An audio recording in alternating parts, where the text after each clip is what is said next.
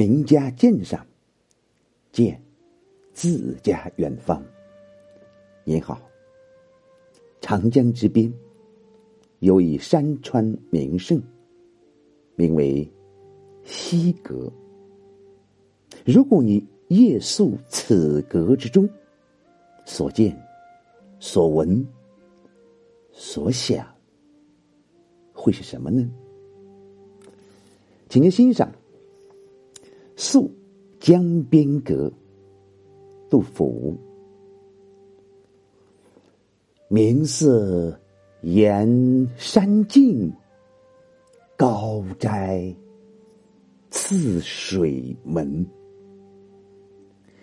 薄云沿寄宿，孤月浪中翻。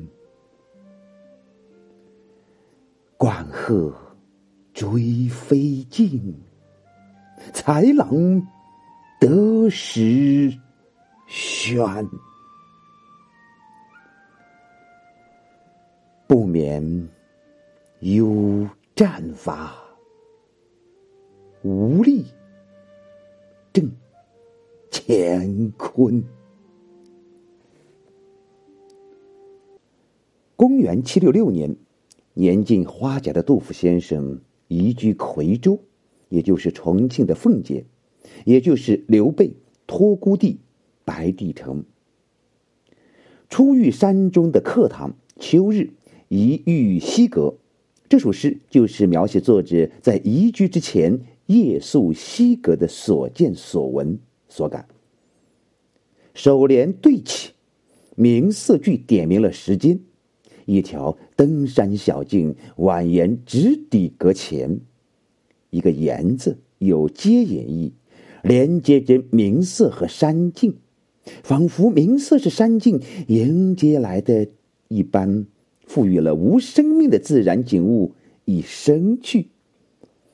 这就写出了苍茫暮色自远而至之状。高斋，就是指西阁，有居高临下之势。这句是说，西阁位置是临近雄居长江边的瞿塘关。颔联写当时所见，诗人欣赏绝境的物色，为初夜江上的山容水态所吸引，写下了“薄云岩寄宿，孤月浪中翻”的名句。这两句，仇兆鳌解释说：“云过山头。”庭檐似素，月浮水面，浪动若帆。这这薄薄的云层漂浮在岩石的肚皮上，就像是栖宿在那似的。那江上波涛腾涌，一轮孤独的明月映照水中，又好像月儿在不停的翻滚。这两句诗是改自和逊的“薄云沿寄初，初月波中上”。诗人从眼前生动景色出发，只换了四个字，就把前人现成的诗句和他自己的真实感受结合了起来，焕发出了夺目的异彩。裘兆鳌把他比作张僧繇画龙，有点睛欲飞之妙。何逊的诗写的是金陵附近西塞山前云起月出的向晚景色，杜甫的诗写的是夔州附近瞿塘峡关上薄云依山、孤月没浪的初夜景致。夔州群山万壑连绵不绝，飞云在风鹤中缓慢漂流，夜间光线暗淡，就像是停留在那里一样。诗人用一个“素”字，显得极为稳妥。夔州一带江流向以波腾浪涌著称，此诗用“浪中翻”三个字表现江上月色，就飞动自然。诗人如果没有实感，是写不出来的。读者从这里可以悟出艺术表现上青胜于蓝的道理。颈联。写诗人深夜无眠时所见所闻，这是传入耳中的，但有水禽山兽的声息。